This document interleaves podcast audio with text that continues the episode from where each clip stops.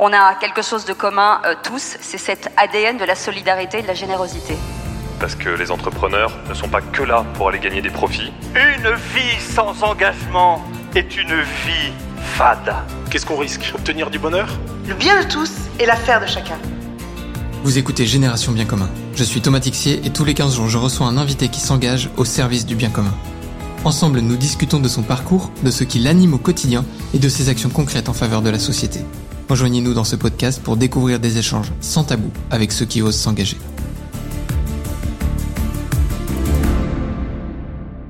Bonjour à tous et bienvenue sur ce nouvel épisode. Aujourd'hui, j'ai la chance d'accueillir Alice. Alice, est-ce que je peux te laisser te présenter?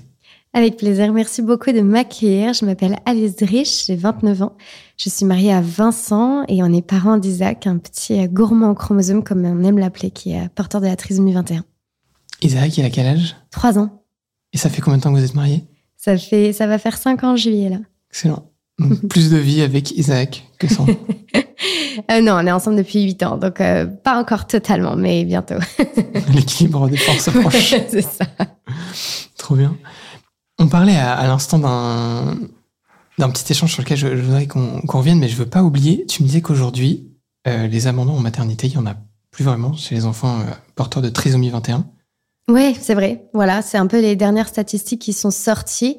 Euh, effectivement, aujourd'hui, il y a quand même un, un, mouvement sociétal qui est paradoxal, dans le sens où, ben, en fait, les personnes porteuses de trisomie 21 à la fois on n'en prend pas totalement complètement soin en société et en même temps on en parle. Et en même temps, on les voit, et ils sont invités sur les plateaux télé. Le mouvement des cafés joyeux a fait un bien de fou à notre société. Et donc tout ça, je pense, participe aussi au fait que quand on se retrouve avec notre petit bébé porteur de trisomie 21 dans les bras à la maternité, bah oui, il y a quand même une douceur qui s'est installée et quand même aujourd'hui, oui, il y a moins d'abandon de fait dans les maternités quand il y a des naissances de trisomie 21. J'ai en tête le chiffre de 300, 600 naissances par an de... Ouais, c'est ça. Il y en a à peu près entre 300 et 400 naissances par an. Voilà, c'est ça. Et il y a à peu près entre 8000 à 10 000 diagnostics qui sont posés chaque année. Donc le diagnostic, pour que, les, pour que ce soit bien clair pour les gens, ouais, c'est ça. Il y a, en fait, il y a le diagnostic antinatal, mais c'est pas toujours le cas. Parfois, on l'apprend, et ça a été votre cas d'ailleurs, la maternité.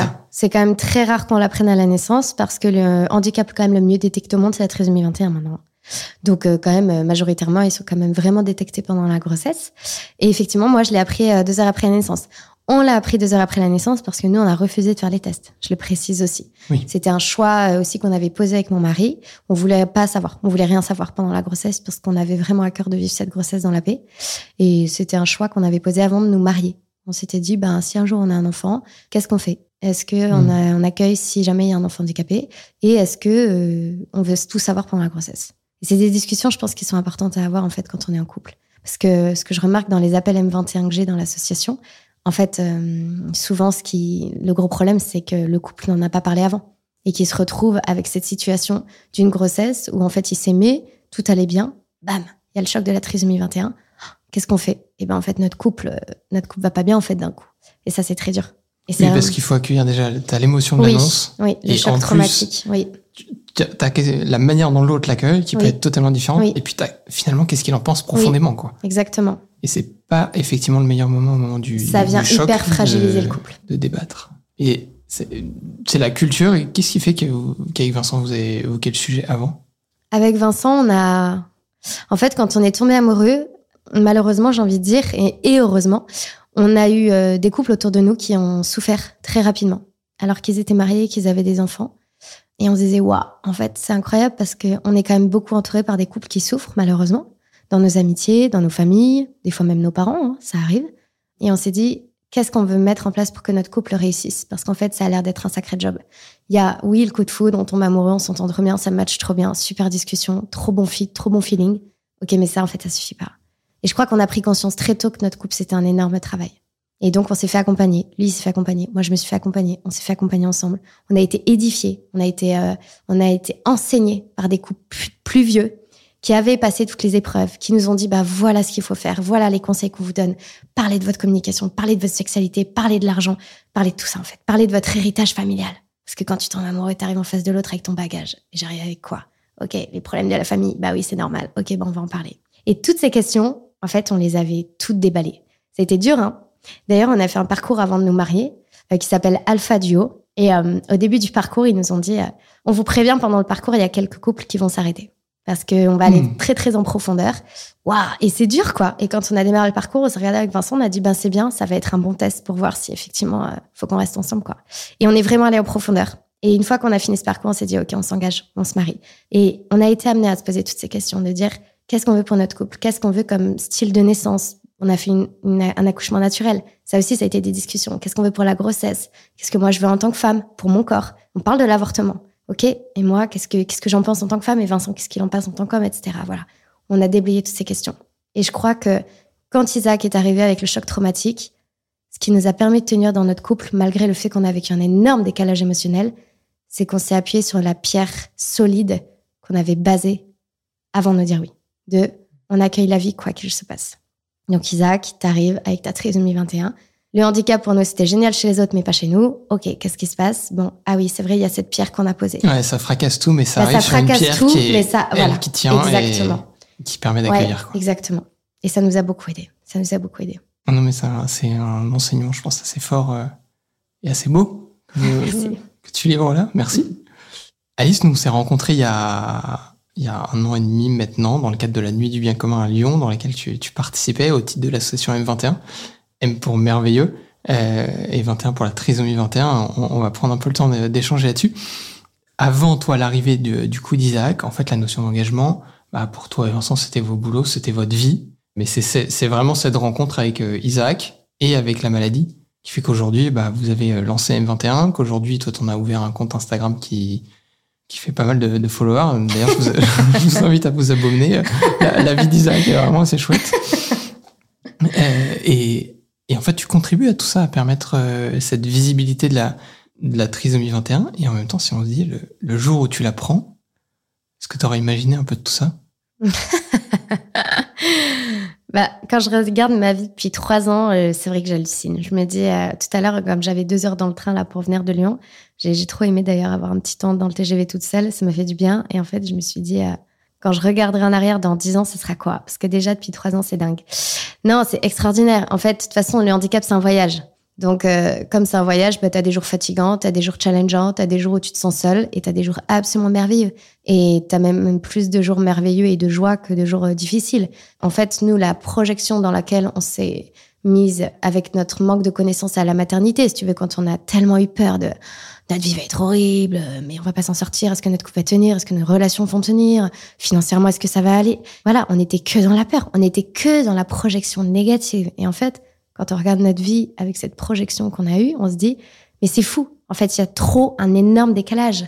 Parce que, en fait, la société projette ça. Et tu vois, j'étais à une conférence sur la trisomie 21 il y a deux semaines, là, à l'hôpital de Lyon. C'était passionnant sur des scientifiques qui travaillent sur la trisomie 21. Et il y a une scientifique qui a dit, bah voilà, en fait, nos dernières recherches ont prouvé que la majorité des arrêts de grossesse en cas de trisomie 21, c'est lié à la peur du regard de la société sur notre enfant. C'est-à-dire que on a tellement peur de ce que la société va projeter sur notre enfant que du coup, ça habite en nous. Et nous, c'est exactement ce qu'on a vécu à la maternité. Comment on va faire avec cet enfant-là dans cette société-là? Et quand on se déplace en conférence partout en France dans les établissements, qu'ils aient 11 ans, 14 ans, 18 ans, 20 ans, 30 ans, mais tous, ils ont une projection négative du handicap. Il y a zéro mot positif. Il n'y a jamais d'envisager d'avoir un peu de bonheur. C'est toujours négatif. C'est effrayant. Enfin, moi, je trouve ça effrayant. En même temps, du coup, ça me motive parce que je me dis, il y a un boulot de fou, mais c'est effrayant. Et aujourd'hui, nous, effectivement, quand on regarde notre vie avec Isaac, on a une vie de parents euh, qui ont un enfant de 3 ans. Donc, on a un enfant de 3 ans qui est, bah oui, qui est challengeant parce que il sait dire non. Donc, il est dans la période de la confrontation. Donc, on doit l'éduquer, on doit le punir. On l'aime à la folie, on rigole avec lui. On regarde, on a regardé tous en scène ce week-end, il était trop content. Enfin, voilà, on a, on n'a pas une vie, euh, je dirais, euh, plus compliquée. On a une vie peut-être plus challengeante certains jours. Oui, c'est vrai. C'est pas du tout insurmontable. C'est pas du tout invivable. Et les enfants trisomiques, ils sont tous différents. Donc aujourd'hui, je peux pas te dresser une, une généralité de la trisomie, ça va. En tout cas, nous, avec notre enfant, ça va. Hmm. Et du coup, on a le droit. Ouais, C'est comme tous les enfants, en fait, j'ai envie de dire. Pff, oui, non mais oui. Non, tu vois, je fais une aparté. Nous, on a, moi, j'en ai trois. On a vachement subi la naissance de la première parce qu'elle a mis des plombes à faire ses nuits. Bon, on a des copains chez qui le, le petit bébé est né, il faisait ses nuits directes et on vivait pas la même vie. Pour autant, on a tous les deux des enfants. euh, Oui.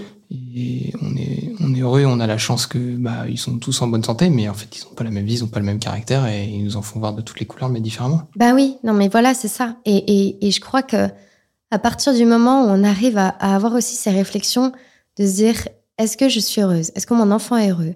Est-ce que mon mari est heureux? Est-ce que dans notre vie on est heureux? Est-ce que c'est le handicap qui prend la place tous les jours? Ou est-ce que, en fait, ce petit garçon porteur de handicap, avant d'être handicapé, en fait, il est aussi pleinement notre enfant, avec nos gènes, avec notre ADN, avec notre caractère. Un jour, on arrive chez l'orthophoniste. Et puis, euh, je dis, l'orthophoniste, Isaac avait un an et demi.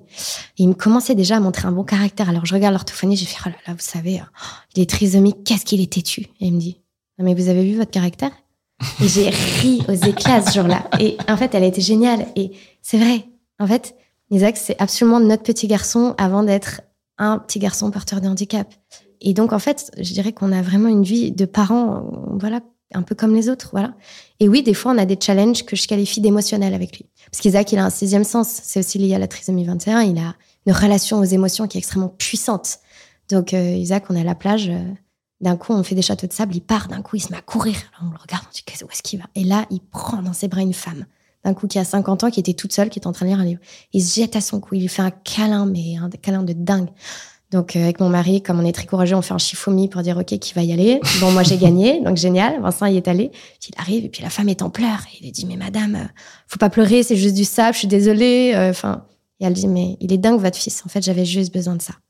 En fait, Isaac, c'est ça. C'est un petit garçon qui comprend les besoins émotifs, euh, d'affectifs des gens. Et donc, des fois, c'est pas facile. Parce qu'évidemment, c'est une éponge, et puis il faut lui apprendre. Il faut lui apprendre en société, Isaac, tu peux pas faire ça, tu peux pas te comporter comme ça, etc. Donc, on a un challenge éducatif au niveau des émotions qui est très grand. Mais voilà, le reste du temps, on a une, vie de parents comme tout le monde, quoi. Quand tu découvres ce, cette réalité-là, du coup, de la, trisomie 21, il y a, il y a ce choc, comme tu en parles, mais vient aussi à un moment cette énergie d'aller plus loin et de créer M21. Elle vient d'où cette énergie? Déjà, la première braise un peu dans mon cœur qui naît, c'est le samedi matin 6 mars. Ça fait trois jours qu'on est à la maternité et on, va vivre le premier bain d'Isaac. Et euh, quand on vit le premier bain d'Isaac, et ben là, il y a un, voilà, on, on se sent vulnérable. Évidemment, c'est la première fois que tu donnes le bain à ton bébé, tu as dû vivre ça, tu vois, tu trembles, etc. Enfin, tu es vulnérable. Et il y a un médecin qui arrive et qui nous regarde et qui nous dit, euh, de toute façon, préparez-vous, votre vie va être terrible. Ce jour-là, pour moi, il y a un, un petit truc qui arrive dans mon cœur de, je veux faire de cette parole de condamnation quelque chose de bien. Parce que je veux pas juste laisser cette parole de condamnation condamner ma vie, condamner mon bébé. Mais s'il l'a dit à moi, ça veut dire qu'il y en a d'autres aussi qui entendent des trucs comme ça. Et comment tu te relèves de ça? Et avec Vincent, voilà, on a la foi, Dieu fait vraiment partie de notre vie. Et à ce moment-là, ce qui nous a permis vraiment de nous relever, ça a été la foi, ça a été vraiment de prier. Et ça a mis une force en nous.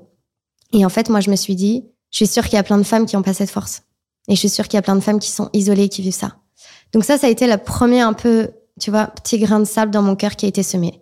Tout de suite, après, en sortant de la maternité, j'ai dit à Vincent, vas-y, je crée une asso. Et il m'a dit, oh, tu te calmes, Isaac, à cinq jours. Donc déjà, on va faire notre travail d'acceptation. Tu vois, moi, les projets, j'adore ça. Ça me permet aussi de, de rester créative et aussi vivante parce que après un choc traumatique, c'est aussi ce qui m'a, tu vois, ce qui permet aussi des fois de relever la tête. Donc les mois passent, etc. Isaac a six mois, on est l'été 2020, et là, je commence à être contactée sur Instagram par euh, des femmes qui commencent à m'écrire, qui me disent, ben, je, viens de vivre un diagnostic trisomie 21, je me tourne vers vous, je sais pas vers qui me tourner. Je me sens complètement seule, ma famille me juge. Parce tout- que du coup, à l'époque, tu as déjà un peu commencé à poster. euh, mais tu- très peu. Mais oui, mais très peu. Franchement, je suis pas, je suis pas suivie comme aujourd'hui, tu vois. Mais oui, Mm. je mets des photos d'Isaac. Tu vois, euh, voilà, tout va bien. Oui, comme une maman Enfin, comme une maman. ouais. Enfin, voilà. Et, euh, et puis, en fait, ces demandes, elles deviennent récurrentes, ces appels deviennent récurrents. Et en fait, je me retrouve, en plus de mon job, à accueillir ces appels de femmes. Et à me rendre compte qu'en fait, c'est toujours le même fonctionnement. Les appels durent à peu près une heure, je parle très peu, je parle dix minutes à peu près. Et en fait, ces femmes, elles ont juste besoin de pleurer, elles ont juste besoin de déposer, elles ont juste besoin d'extérioriser leurs pensées, en fait, de déposer le choc traumatique.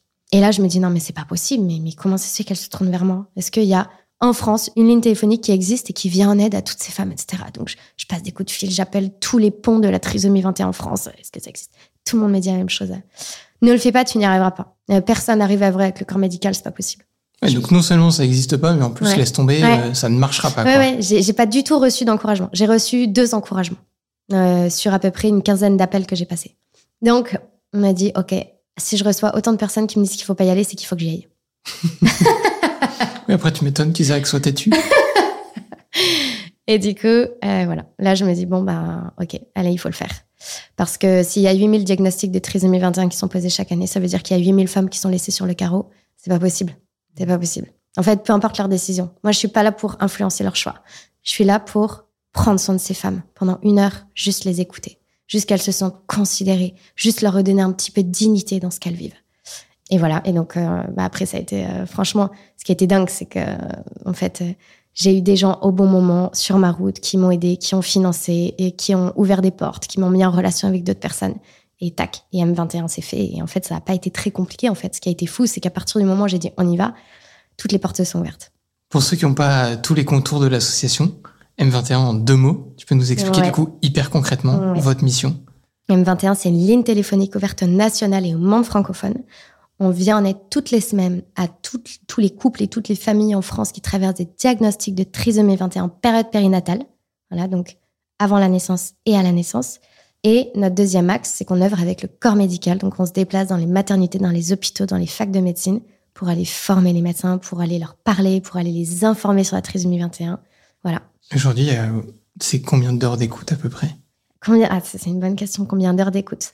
On est à 68 personnes, 68 couples accompagnés depuis deux ans.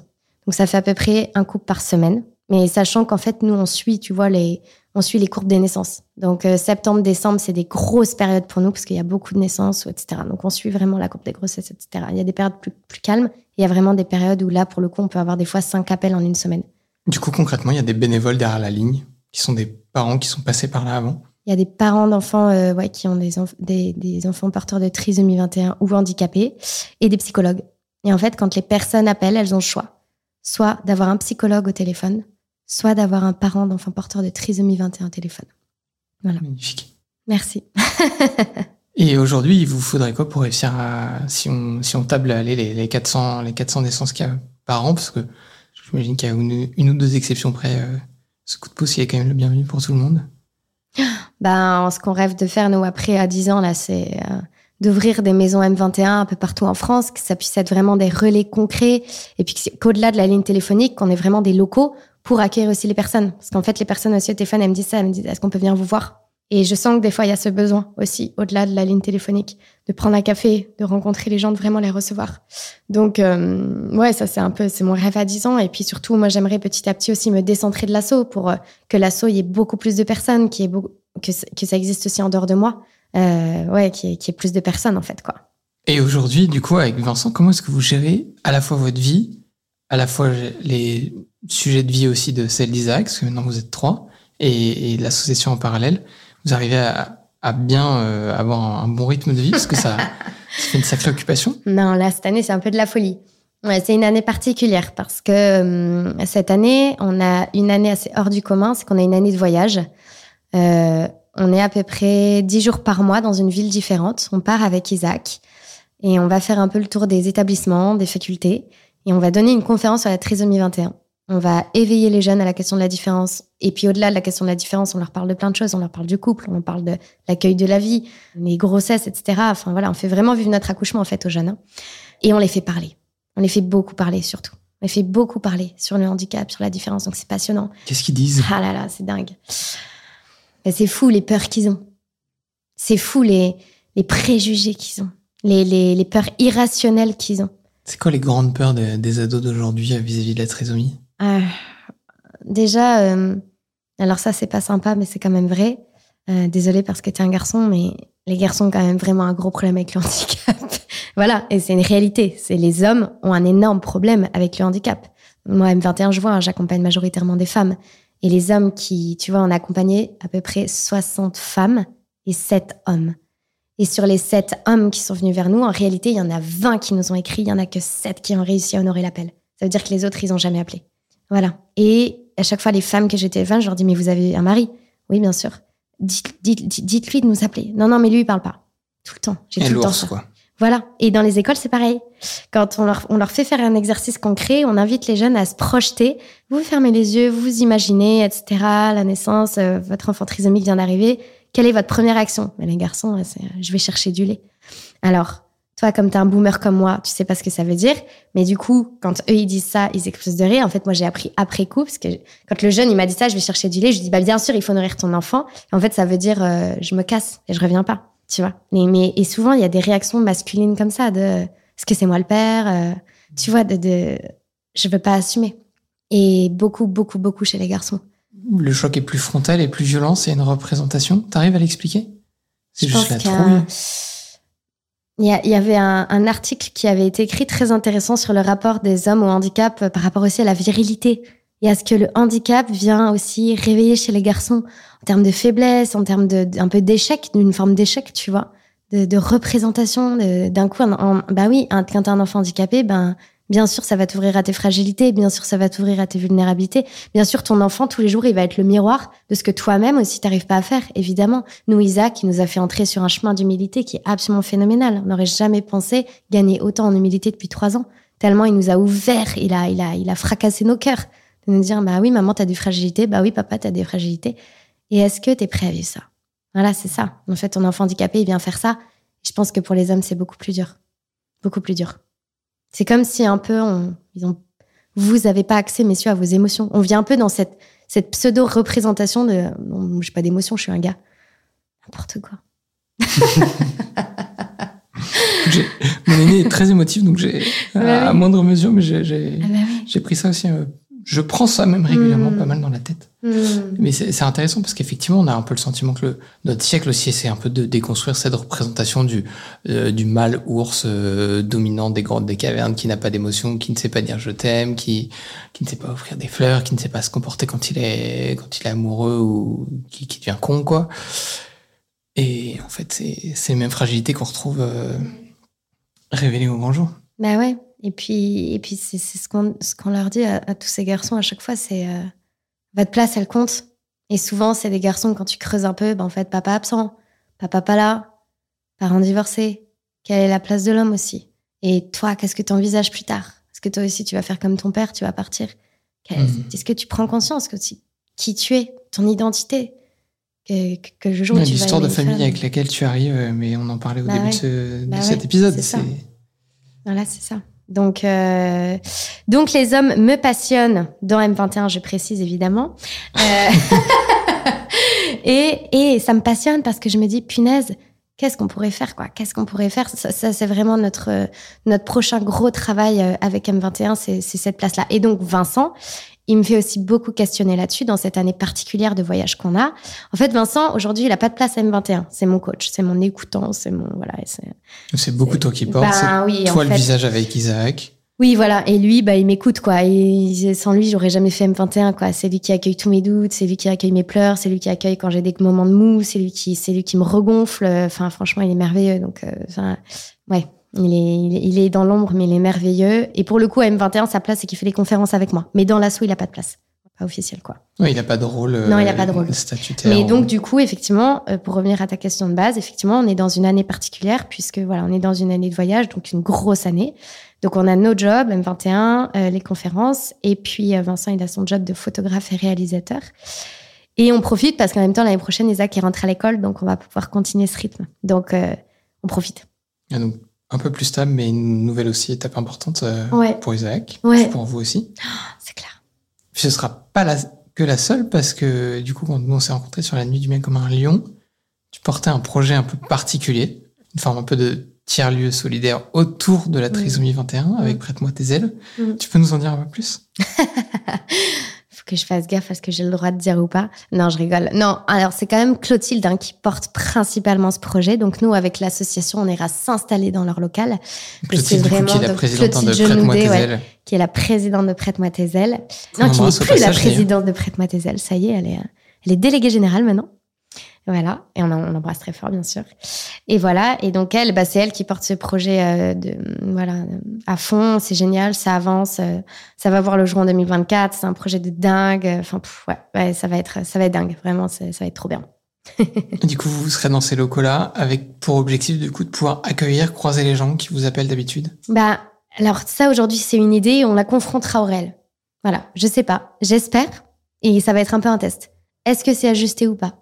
C'est aussi ça pour moi. Parce que quand tu, tu vois, quand tu accompagnes des gens qui, vivent un choc traumatique dans un moment de leur vie qui est tellement particulier, je sais pas. C'est une question que je me pose. Est-ce que c'est ajusté de le recevoir une fois, deux fois, trois fois euh, euh, En fait, on va le confronter au réel. On va voir. Si ça match bien, si ça se passe bien, bah oui. Alors c'est que ça sera ça et il faudra continuer. Et si c'est pas ajusté parce qu'en fait les gens sont trop en demande, il faudra voir aussi. Tu vois, il faudra le confronter au réel en fait. Je sais pas parce que j'ai aussi des familles que j'accompagne, j'ai eu accompagné, euh, même juste par téléphone, qui étaient trop en demande. Et donc, euh, il faut, enfin, je pense qu'il faudra le confronter au réel, de voir est-ce que c'est bien ou pas, est-ce que j'ai les ressources, est-ce que j'ai les personnes pour aussi, parce que moi je peux pas tout faire. Donc c'est ça aussi, tu vois. mais tout aussi, du coup, un peu la posture de la vision que tu as avec M21, de demain être un peu plus loin de l'opérationnel, pour que l'assaut aussi puisse grandir, c'est aussi important. exactement, exactement, ouais. Du coup, Qu'est-ce qui t'a un peu donné l'intuition d'y aller De te dire, euh, OK, il faut qu'on teste cette idée?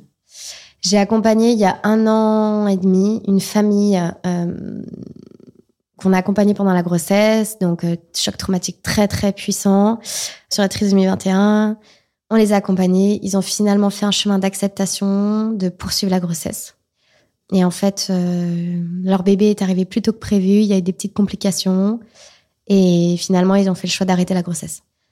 Évidemment, ce couple, il m'a hyper touchée. Et puis, ils ont vécu ce choc traumatique, finalement, d'acceptation et à nouveau un choc traumatique. Et eux, ils m'ont dit euh, Est-ce que vous avez un local euh, Est-ce qu'on peut venir vous voir? Et là, ce jour-là, j'ai eu mon cœur fendu. Je me suis dit Punaise, c'est pas possible. J'aimerais tellement, j'aimerais tellement juste leur, leur servir un café et les prendre dans mes bras. Euh, et j'ai pas pu. Et là, du coup, je me suis dit Ouais, il faut qu'on pense à avoir un local. Parce que ces personnes que j'ai au téléphone, je me rends compte que le téléphone, ben, ça a aussi ses limites. Et qu'en fait, c'est très fort hein, ce qu'on vit pendant les appels M21 à chaque fois. Enfin, moi, souvent, je finis en pleurs. Hein. C'est très puissant, hein, que c'est l'intimité. Ces personnes, elles, elles m'ouvrent leur cœur. Et souvent, je me dis, euh, qu'est-ce que j'aimerais les prendre juste dans mes bras, juste une petite accolade, leur dire juste courage, mais en face, quoi, les voir. Donc, euh, c'est un peu comme ça que ça m'est venu de me dire, euh, ouais, je pense qu'il faut qu'on ait une forme de maison dans laquelle on puisse accueillir les gens. Et surtout dans plusieurs régions. Pourquoi? Parce que euh, nous, là, on est à Lyon, en Rhône-Alpes, on a beaucoup de chance. Pourquoi? Parce qu'on est vraiment une région portée sur la trisomie 21. Nord-Pas-de-Calais, euh, Sud-Ouest, euh, catastrophe, catastrophe. Et les gens, en fonction des régions où ils m'appellent, je sens le désert, je sens la solitude, je sens l'isolement. Et je me dis, il y a vraiment des régions où là, il y aurait mais un million de fois besoin de, 14 maisons M21. Quoi. Je me dis, c'est pas possible. Mm. Donc, il y a ça aussi, c'est que la connaissance sur la trisomie 21, le problème, c'est qu'elle n'est pas égale partout en France. C'est surprenant, ça Ouais, mm, non. Non, c'est pas surprenant. C'est pas surprenant parce que c'est quand même très récent, toutes les recherches sur la trisomie 21. C'est très récent quand ils pensent 1950. C'était hier. Hmm. Et soit, en fait, elle est, elle est diffusée par un médecin un peu influent dans la région qui a fondé la trisomie 21 et donc qui donne la vision de la trisomie 21. Nous, c'est le cas à Lyon avec le généticien professeur sans la ville qui est génial et qui est hyper formé là-dessus. Mais si t'as pas un médecin comme ça qui donne la vision sur la trisomie 21, tu as une méconnaissance absolue et totale, mais totale. Enfin, voilà. Et donc, personne s'intéresse à la trisomie 21. Et tous ces couples, ils continuent d'arriver toutes les semaines. Et moi, ils m'appellent. Ben voilà, je suis à six mois de grossesse. On vient d'apprendre que j'attendais un petit trisomique. Euh, et en fait, ben, le gynéco, il m'a dit qu'il pourra jamais parler, jamais marcher, jamais aller à l'école. Alors du coup, euh, on peut pas continuer avec cette grossesse.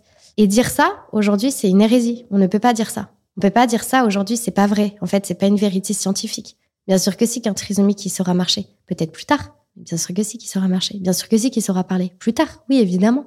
Mais voilà, il pourra pas aller à l'école. Mais bien sûr que si. Il pourra pas aller à la crèche. Ben, bien sûr que si. Donc voilà. Donc, c'est toute cette connaissance sur la trisomie 21. Aujourd'hui, le problème, c'est qu'elle n'est pas diffusée partout. Et qu'il y a des régions qui sont axées trisomie 21 à fond. Il y a des régions pas du tout. Et donc, ça dépend énormément du corps médical. Énormément du corps médical. Énormément du corps médical. Énormément des acteurs aussi en local. Ouais. Ouais, énormément. Et donc votre but de Tour de France, en fait, c'est aussi d'avoir une incidence là-dessus. C'est aussi potentiellement de susciter des vocations de médecins sur ce sujet-là demain. Quand on donne des conférences de soirée, oui, parce qu'il y a toujours un ou deux médecins finalement dans les conférences de soirée qu'on donne, où ces conférences, elles sont ouvertes à tous, euh, mais pas suffisamment à mon goût.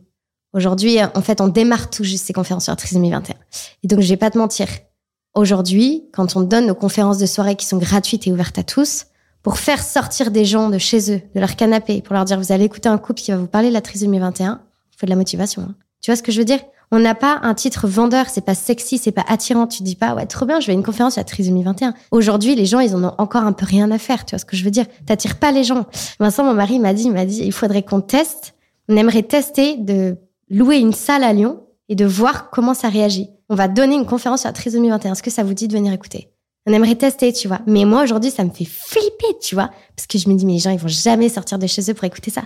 Et Moi, je fais le pari de l'équipe de Vincent en vrai. Je pense que si tu fais ça bien avec les talents de communication que vous avez et que tu que tu t'adosses aussi à des belles assos, euh, il Ouais. y, a, il y a plein d'œuvres sur le sujet. euh, je pense à Clotilde, euh, prête-moi prête-moi tes ailes. Je pense euh, à Tomber du Nid ou à d'autres. Vous êtes quand même un petit paquet aujourd'hui en France, entre autres, à, à avoir un peu d'influence. À mon avis, si vous vous y mettez tous ensemble, Oui, t'as raison, mais euh, il faut sortir de son milieu. Et c'est ça qui est le plus dur. C'est qu'on sait que nous, aujourd'hui, on touche quand même majoritairement notre réseau. Et quand on se déplace, on touche notre réseau. Et on sait aujourd'hui que les gens qui viennent nous écouter, c'est soit parce qu'ils nous suivent sur Insta, etc. Donc c'est quand même pas mal notre réseau. Donc des gens qui sont quand même déjà sensibilisés. Aujourd'hui, le challenge, il est de sortir de ça, de dire comment est-ce que en société, des gens qui sont loin de nous, ils vont être touchés par ça. Des médecins qui sont loin de nous, ils vont être touchés par ça. Donc aujourd'hui, moi, je le fais avec M21 quand je me déplace dans les hôpitaux. Mais aujourd'hui, on n'y arrive pas totalement avec nos conférences. Non, on fait plutôt de la sensibilisation auprès des jeunes, des étudiants. Voilà. Cool, j'ai un peu envie de lancer un appel à l'aide à, à ceux qui vont écouter cet épisode et écoutez, si vous avez une, une bonne idée ou un, Allez. un moyen de soutenir euh, cette idée un peu folle euh, d'Alice et Vincent, euh, il y, a, il y a un truc à aller chercher. elle est hyper joignable sur Instagram, je sais. Que, allez-y, un petit DM et- ce podcast, il va dire T'en as parlé, t'es folle Ça va être très drôle. Non, mais oui, Vincent, en tout cas. du podcast, on pense bien à toi. Non, mais euh, voilà, en tout cas, pour nous aujourd'hui, ça notre interrogation, c'est il faut apporter la connaissance. On a peur de ce que l'on ne connaît pas. Il faut apporter la connaissance. Et c'est pas compliqué, la connaissance sur la trisomie 21 aujourd'hui, on l'a. Et tu vois, un, un décembre, j'étais à la Croix-Rousse, hôpital Croix-Rousse de Lyon. Je suis allée parler à 50 médecins qui font des diagnostics et qui font donc des arrêts de grossesse toutes les semaines de trisomie 21. Hyper touchant. Un médecin qui prend la parole, qui me dit, euh, il avait les larmes aux yeux. Il avait 45 ans. Il me dit, euh, Franchement, moi, je fais des arrêts de grossesse toutes les semaines de trisomie 21. J'en ai ras-le-bol. Je traumatise les gens. Euh, moi, je suis traumatisée. Et je sais pas quoi dire sur la trisomie 21. Je fais 12 ans d'études. Je sais pas quoi dire. C'est quoi la trisomie 21 Mhm. Hyper touchant. Tu te rends compte l'humilité du gars. Comme ça m'a touchée. Je me suis dit, c'est incroyable ce que je suis en train de vivre. Et il m'a dit, il m'a dit, est-ce que vous pouvez revenir? Est-ce que vous pouvez encore nous parler de la trisomie 21 Je me suis dit, c'est génial parce que, en fait, c'est ça. Le, le- le sujet, il est là. Le sujet, c'est la connaissance. C'est impressionnant, je trouve, de, de voir du coup le, ce que t'expliquais, la différence entre, en fait, le fait de, de désarmer ses fragilités, de désarmer Mhm. ses peurs, et de se rendre compte qu'en fait, on est, c'est pas le handicap le, problème, c'est la, c'est, le regard. Et en fait, sinon, euh, in fine, à t'écouter, bah, en fait, la société, il n'y a pas tellement de sujets. Les spécialistes, ils- pas en assez grand nombre, mais ils existent. C'est une maladie qu'on connaît, qu'on sait accompagner une fois que, qu'elle est identifiée. Et euh, j'ai vu là récemment, il y a un film dont le héros principal va être un petit gars qui est porteur de trisomie 21. Euh, les cafés joyeux et, et merci à eux montrent à quel point en fait, euh, bah ouais, il y a du boulot aussi. Je pense aussi à Fier euh, qui bosse avec des ESAT, euh, ils font plein de produits qui sont aussi vendus. Il y, a- une réalité en fait sociétale qui existe même quand on est porteur de trisomie 21. C'est pas une fatalité en soi. Oui, bien sûr. Mais l'énorme problème qui vient nous poser à tous, c'est le regard de l'autre. Pourquoi est-ce que je suis autant effrayée que les gens regardent mon enfant? Qu'est-ce que ça vient me révéler? C'est ça le problème des gens. C'est ça le problème avec le handicap. C'est qu'on a peur du regard de l'autre. Ça nous terrifie et ça nous paralyse et ça nous empêche de vivre. Moi, j'ai été harcelée. J'ai vécu du harcèlement à l'école. Donc, le regard des autres, c'est quelque chose qui me touche beaucoup, tu vois. Et donc, euh, un jour, je me retrouve à la caisse, Isaac a un an, et j'entends la caisse d'à côté euh, quelqu'un qui dit euh, Regarde, regarde, ça existe encore. Là, à cet instant, j'ai deux possibilités. soit je la frappe devant mon enfant, pas bonne idée, tu vois. Soit je me dis Ok, calme-toi. Qu'est-ce qui se passe? Qu'est-ce que ça vient réveiller en toi? Et en rentrant à la maison, je- j'explose. Je dis Vincent, non, mais c'est pas possible. Et petit à petit, on a commencé souvent à vivre des événements comme ça. C'est souvent dans les courses, le supermarché, où vraiment les gens sont durs, peuvent être durs. Et Vincent, il m'a dit, en fait, ça va être notre quotidien. Donc, soit on choisit de le vivre dans la joie, soit ça va être l'enfer, notre vie. Et en fait, Vincent, il m'a dit quelque chose de très beau. Il m'a dit, tant que tu ne sais pas ce que pense la personne, ne présuppose pas qu'elle pense du mal. Et ce jour-là, Vincent, il m'a donné une énorme leçon. Et je me suis dit, euh, en fait, je pense qu'il y aurait moins de bordel sur la Terre si tous on arrêtait de présupposer que les autres pensent du mal de nous. Et ma sœur, elle m'a dit, elle m'a dit, mais en fait, les gens, quand ils regardent Isaac, t'en sais rien. Peut-être qu'ils se disent juste qu'il est mignon, ils sont peut-être curieux, mais c'est pas forcément de la méchanceté. Et en fait, l'enfant handicapé il vient réveiller ça chez nous, Mm. le regard de l'autre. Je suis terrifiée par, par le fait que l'autre va peut-être mal me regarder. Et donc, je suis terrifiée par quoi? Par le fait de ne pas être aimée, par le fait de ne pas être reconnue. Voilà. Mais en fait, et toutes ces questions, il faut avoir la simplicité et l'humilité de nous les poser.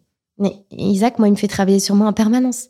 Si tu te remets jamais en question quand tu as un enfant handicapé, bah oui, bien sûr que ta vie, elle est dure, bien sûr que tu es triste, bien sûr que c'est lourd, bien sûr que c'est challengeant. Tu rentres chez toi, tu fais, mais voilà, pendant une heure et demie de course, tout le monde m'a regardé, tout le monde a regardé mon gosse. Et en fait, tu es aigri. Et prends-le différemment. Qu'est-ce que ça vient réveiller chez moi? Pourquoi je réagis comme ça? Qu'est-ce qui se passe dans cette situation? C'est quoi les clés que tu pourrais nous, nous donner de ton expérience pour, pour essayer de faire ce pivot? Je crois qu'on meurt intérieurement quand on arrête de se remettre en question. Il faut tout le temps se remettre en question. Il faut tout le temps être OK avec le fait de se questionner et de se dire qu'on réussit pas et que c'est normal. Il faut être OK et en paix avec le fait que on vit d'échec en échec. Isaac, tous les jours, il me met face à mes limites. Ah, mais franchement, hein, c'est mon pire miroir. Hein. Quand, quand il est dans la confrontation, quand il me dit non, quand il me désobéit, quand. Ah, mais il me révèle euh, une partie de ma personnalité que je trouve absolument détestable. Mais du coup, là, en ce moment, je suis vraiment dans ce travail d'accueillir, de dire, OK, bon, OK, là, j'ai vraiment des limites. J'ai vraiment des moments où j'y arrive pas. Mais c'est OK. Là, dans cette situation, OK, j'ai réagi comme ça. Pourquoi j'ai réagi comme ça?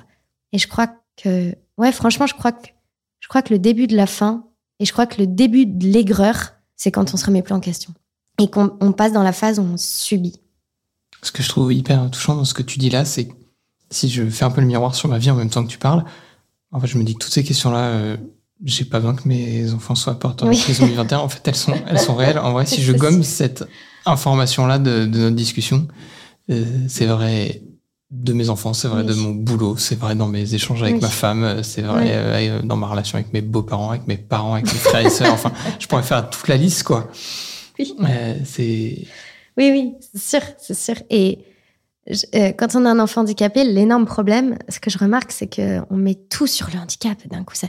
Et en fait, je crois qu'il faut le remettre à sa juste place. C'est oui, c'est là, ça fait partie pleinement de notre vie. Mais en fait, Isaac, tous les jours, je lui parle comme s'il était normal. Je l'éduque comme s'il était normal. Je l'emmène partout avec moi comme s'il était normal. Je l'emmène dans le train, dans l'avion. Il, il, est chez des gens avec nous partout. Il, il s'adapte à notre vie. Il est partout avec nous. Et toujours, toujours, toujours, dans cette volonté, Vincent et moi, de OK, est-ce qu'en ce moment on va bien? Est-ce que prendre soin, prendre soin de notre famille, prendre soin d'Isaac et tout le temps nous poser cette question est-ce que je suis heureuse là où je suis? Est-ce que je suis heureuse en tant que femme? Est-ce que je suis heureuse en tant que maman? Tout le temps, tout le temps, tout le temps. Et si c'est pas OK en ce moment, eh ben pars, prends quelques temps, prends quelques jours. c'est vraiment un conseil que je donne souvent à mes amies quand elles ont des enfants handicapés. N'en peuvent plus, elles ont leur cocotte minute qui explose, mais je ne mets pars ah bon, mais je vais laisser mon enfant, mais, mais, t'es pas indispensable. Et en fait, si tu pars de chez toi, tu sais quoi, ça va faire du bien à ton enfant. Ça va faire du bien à ton mari. Va te prendre trois jours à la montagne. Vas-y. Et ça, ça fait du bien. Et ça, c'est quelque chose que j'ai mis en place très tôt avec Isaac. Il avait cinq mois. Et quand Isaac a eu cinq mois, j'ai sorti une vidéo sur Internet euh, euh, du DPIA. À l'époque, c'était un amendement, bref, de loi bioéthique. Une vidéo qui a cartonné. Et en fait, j'ai même été citée à l'hémicycle et l'amendement que j'ai dénoncé en fait bah, dans la vidéo n'est pas passé. Et euh, mais cette vidéo en fait, elle m'a fait aussi beaucoup de mal parce que pour le coup, j'ai reçu beaucoup, beaucoup, beaucoup d'insultes. Et là, je me suis sentie complètement affaiblie. J'ai dit, ah, sans faute, il faut que je parte. Il faut que je parte trois jours. Et voilà, et ça m'a fait du bien. Et c'était OK. Pourtant, Isaac avait cinq mois, il était tout petit. Mais ça, c'est quelque chose que j'ai mis en place régulièrement. Et c'est quelque chose avec lequel aussi on est en paix avec Vincent, de dire, en fait, là, si t'exploses, prends du temps, c'est pas grave. Prends soin de toi, va te poser, réfléchis. Et, ça aussi, c'est OK, c'est se remettre en question et savoir régulièrement se demander est-ce que je suis heureuse? Mais pas heureuse en surface, véritablement hmm. heureuse. Âme, corps, esprit, intégralement. C'est hyper intéressant ce que tu dis parce que, en vrai, je me répète, mais je pense qu'en fait, pour tous ceux qui nous écoutent, et moi le premier, c'est applicable tout, en fait, dans tous les pans de ta vie. Hmm. Euh, si t'es pas heureux dans ton taf, euh, ça veut pas dire qu'il faut que tu changes tout. Ça veut peut-être juste pose-toi, hmm. viens un moment d'introspection et pareil avec ton couple et tout, mais ce que je trouve aussi hyper intéressant, c'est qu'en fait, la fragilité de ces enfants porteurs de trisomie 21, mais c'est vrai, je le trouve avec beaucoup de handicaps, pour pas dire tous, mm. en fait, cette confrontation à nos fragilités, il nous pousse à nous poser des questions qui devraient être, qui sont normales, d'une part, qui sont OK, et en plus qu'on pourrait avoir dans n'importe quel point de notre vie, qui, de tous les regards de la société d'un point de vue extérieur, vont bien. Je vis un bon moment au boulot, je m'éclate dans mon taf, euh, ok, bah en fait, fais une pause. Est-ce que tu es 100% heureux? Est-ce que tu l'es partout? Et si c'est bon, ben en fait, continue, déroule. Et puis si tu te rends compte qu'en fait, ouais, tu t'éclates là, mais il y a peut-être un endroit où en fait tu boites un peu dans ta vie ailleurs. Et bah tiens, intéresse, intéresse-toi à cet endroit-là un peu. Ouais, exactement. Et avec Vincent, ça a été quelque chose qu'on a voulu mettre en place tout de suite. Quand on a su pour Isaac, ça a été vraiment une promesse pour notre couple qu'on s'est fait. On ne veut jamais que Isaac porte un poids, tu vois, de ah en fait, euh, sa trisomie 21 c'est lourd. Euh. Non, on n'a jamais voulu ça. En fait. Pourtant, ça peut être dur. Oui, bien sûr. Il y a des moments où j'imagine que c'est dur. Ouais, on n'aime pas ce terme, on dit challenge. Parce que déjà, on adore les cultures anglo-saxonnes. Non, je rigole, mais.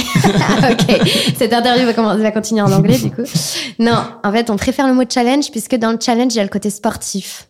Et nous, on compare souvent notre vie à un sportif. On a une vie sportive avec Isaac, voilà. On n'a pas une vie difficile, on n'aime pas ce terme, mmh, tu vois. Je comprends, Parce qu'en fait, dans, tous les, dans toutes les difficultés, challenge qu'on a vécu avec lui, il y a tellement toujours eu de l'amour et de la joie qu'on s'est jamais retrouvé dans une situation, si tu veux, où même à la, quand il a eu la varicelle, on a fait cinq jours speed, j'ai pas dormi pendant cinq jours. Mais pendant ces cinq jours, mais on a tellement ri aussi, on, on a joué au ballon dans sa chambre. on a toujours eu des moments de joie, en fait. Et des moments d'amour, parce qu'on a construit notre famille comme ça. Donc, on préfère ce terme de challenge. Mais tout ça pour dire que moi, en tant que femme et en tant que mère, et Vincent en tant qu'homme et en tant que père, on, s'est toujours dit, mais en fait, Isaac, il n'a pas apporté le poids de quelque chose de notre histoire qui n'a pas été assumé par nous.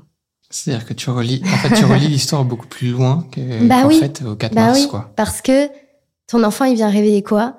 Ta vie, tes blessures, ton passé. Et quand tu échoues dans ta parentalité, c'est ton passé que tu te prends dans la tête. Et des fois, quand il y a un enfant handicapé, c'est juste, tu vois, c'était super intéressant. Il y a deux semaines, appel M21 un père qui m'appelle et qui m'a dit une phrase qui m'a tellement touchée. Il me dit Je sais pas si je vais pouvoir le garder parce que quand je me compare à mes amis qui sont pères, moi je me trouve naze. C'était tellement fort. Et juste parce qu'il vient d'apprendre que son enfant est trisomique, il remet en question toute sa vie, toute sa parentalité parce qu'il est dans la comparaison. C'est dingue.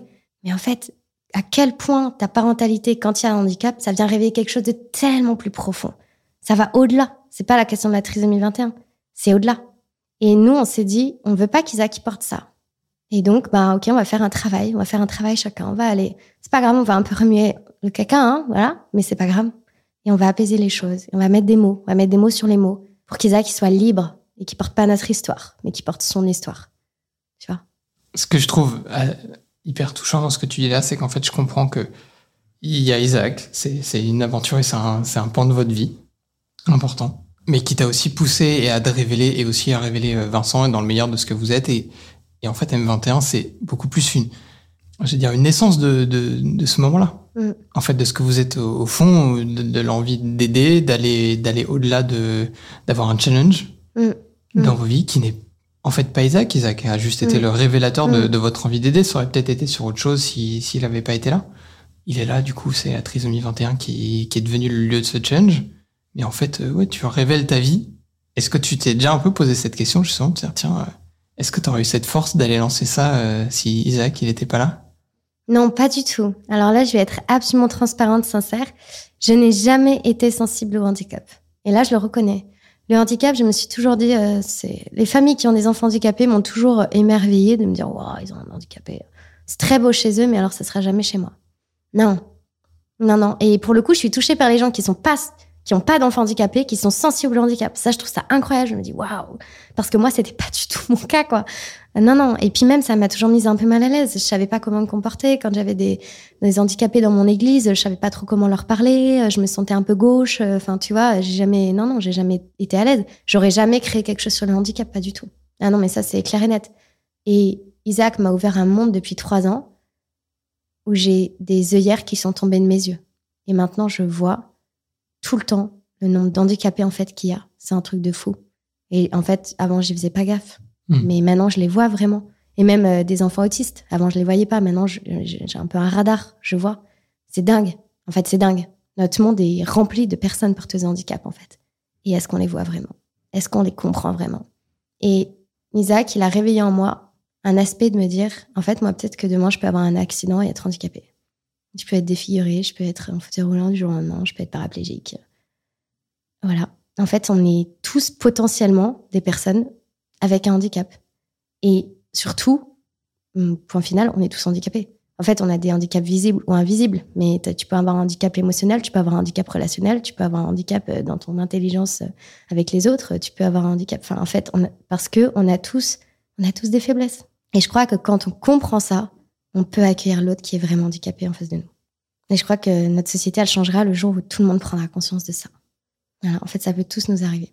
C'est c'est fort ce que tu dis là parce que ça, ça implique de chacun d'entre nous de se poser la question à quel en fait à quel endroit est mon handicap? Voilà, c'est ça. Et, Isaac, il m'a fait me poser cette question. C'est quoi mon handicap à moi? Ouais. Et là, d'un coup, t'es plus bon là, les gens ils verront pas en podcast parce que je te fais des gestes, mais d'un coup t'es plus dans une relation, euh, t'es plus dans une relation dominant dominé où il y a quelqu'un qui arrive et quelqu'un qui arrive pas. Non, en fait, on est tous au même niveau. La question c'est juste, toi, c'est quoi ton handicap?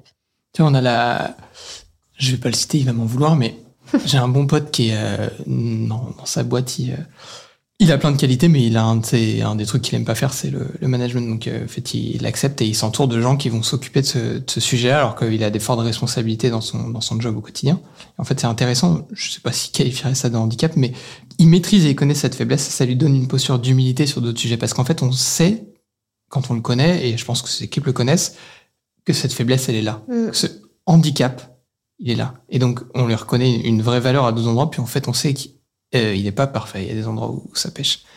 Et ça donne une accueil de la vulnérabilité. Euh, et je pense que dans le leadership, il y a aussi une forme de la vulnérabilité. Je trouve aussi que sur les réseaux, tu dégages beaucoup de leadership. Et je trouve que le terme de challenge, il est aussi un peu lié à ça, à cette dimension du sport. Le sport est quand même un écosystème dans lequel on, on voit aussi du leadership. Ça, assez, assez fort parce qu'en fait, si faudrait que des, des coachs experts en leadership euh, confrontent mon propos, mais en fait, si tu trouves cette part de vulnérabilité, tu sais aussi du coup euh, à quel endroit tu vas être capable d'avoir une part de force, une part d'authenticité et donc d'engagement pour aller euh, plus loin. Bah moi je suis ben oui non mais alors là ben, avec Vincent on est passionné par le leadership c'est c'est vraiment c'est notre sujet on en parle tout le temps et oui bah moi je te disais tout à l'heure je suis chrétienne mais en fait moi je suis passionnée par Jésus et au-delà de l'aspect spirituel, de ce qu'il a fait, etc., de qui il était. On enlève le côté spirituel, euh, voilà. Monsieur Jésus, quoi. Voilà, juste déjà le gars. Enfin, moi, je trouve sa personnalité absolument mais incroyable. Et le, king du leadership, c'est Jésus. C'est d'ailleurs c'est Napoléon qui a dit cette phrase qui est absolument géniale. Il a dit euh, moi j'ai construit un empire sur la force. Le seul qui a réussi à construire un empire sur l'amour, c'est Jésus. Et des gens meurent pour lui, pour ça. C'est dingue.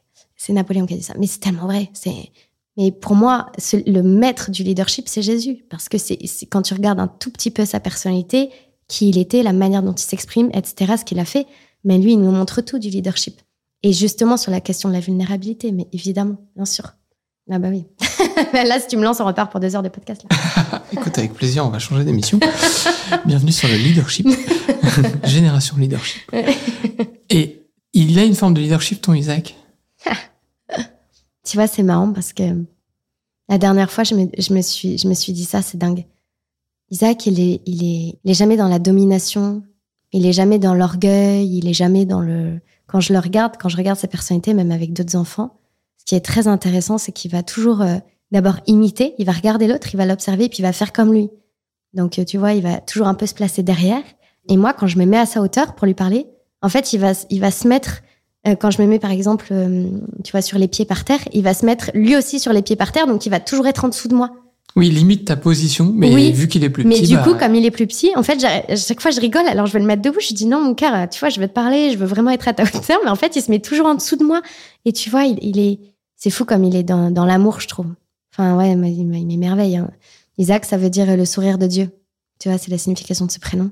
Nous, on adore dire qu'on se couche avec le sourire de Dieu et on se réveille avec le sourire de Dieu. C'est vrai que c'est un petit garçon qui a une joie qui est, euh, enfin, extraordinaire. Super caractéristique. C'est extraordinaire. Ouais, non, mais, c'est clair, c'est clair. C'est vrai que oui, il a, il a, il a une forme de leadership, oui, c'est sûr. Mais du coup, il a, moi, je trouve un leadership énormément dans, dans l'humour. Il est très drôle. Il est vraiment très drôle. Il essaie tout le temps de faire des blagues. Il veut tout le temps nous faire rire. Et voilà, il a son leadership à lui. Ouais, c'est, Isaac, son leadership, j'aime bien dire ça, c'est qu'il veut changer l'atmosphère. Quand il arrive dans une pièce, il va changer l'atmosphère. Il va changer l'atmosphère pour que tous les gens soient bien. Et il vérifie d'ailleurs que les gens soient bien, que s'il sent qu'une personne n'est pas bien, il va venir faire une petite caresse, il va essayer de faire rire. La dernière fois, on était dans une église et il y avait un monsieur très, très, très âgé. Il l'a, il l'a remarqué alors qu'il était passé à côté de nous et puis il est allé et puis il a caressé la main, il l'a regardé dans les yeux. Enfin, c'est hallucinant. Tu fais, il y a trois ans, quoi, c'est fou. Enfin, mais tu vois, il, il change l'atmosphère. Ça, c'est dingue. Magnifique. Ouais, c'est clair. J'ai envie de nous laisser avec euh, ces mots de, de Isaac et c'est aussi son leadership à lui. Ouais. Et peut-être, euh, oubliez pas Vincent, euh, si vous avez des idées euh, pour euh, remplir une salle à Lyon, bah, on, on compte sur vous. Si vraiment ça se fait, alors là, ça Je te réinvite sur ce Ça podcast et on débrief. On fera un, on fera un épisode bonus, les, les coulisses de l'événement de Vincent. C'est clair. Merci beaucoup Alice d'être venue jusqu'ici. Merci à vous. Avec plaisir, c'était un trop bon moment. Et à très bientôt, chers amis. Merci d'avoir suivi cet échange, j'espère qu'il vous a plu. N'hésitez pas à vous abonner à notre podcast et à lui mettre une note de 5 étoiles sur les différentes plateformes d'écoute. Ça nous aidera à le faire connaître. Retrouvons-nous dans 15 jours pour un nouvel épisode de Génération Bien Commun, où nous continuerons à vous partager les témoignages de ceux qui s'engagent au service du bien commun.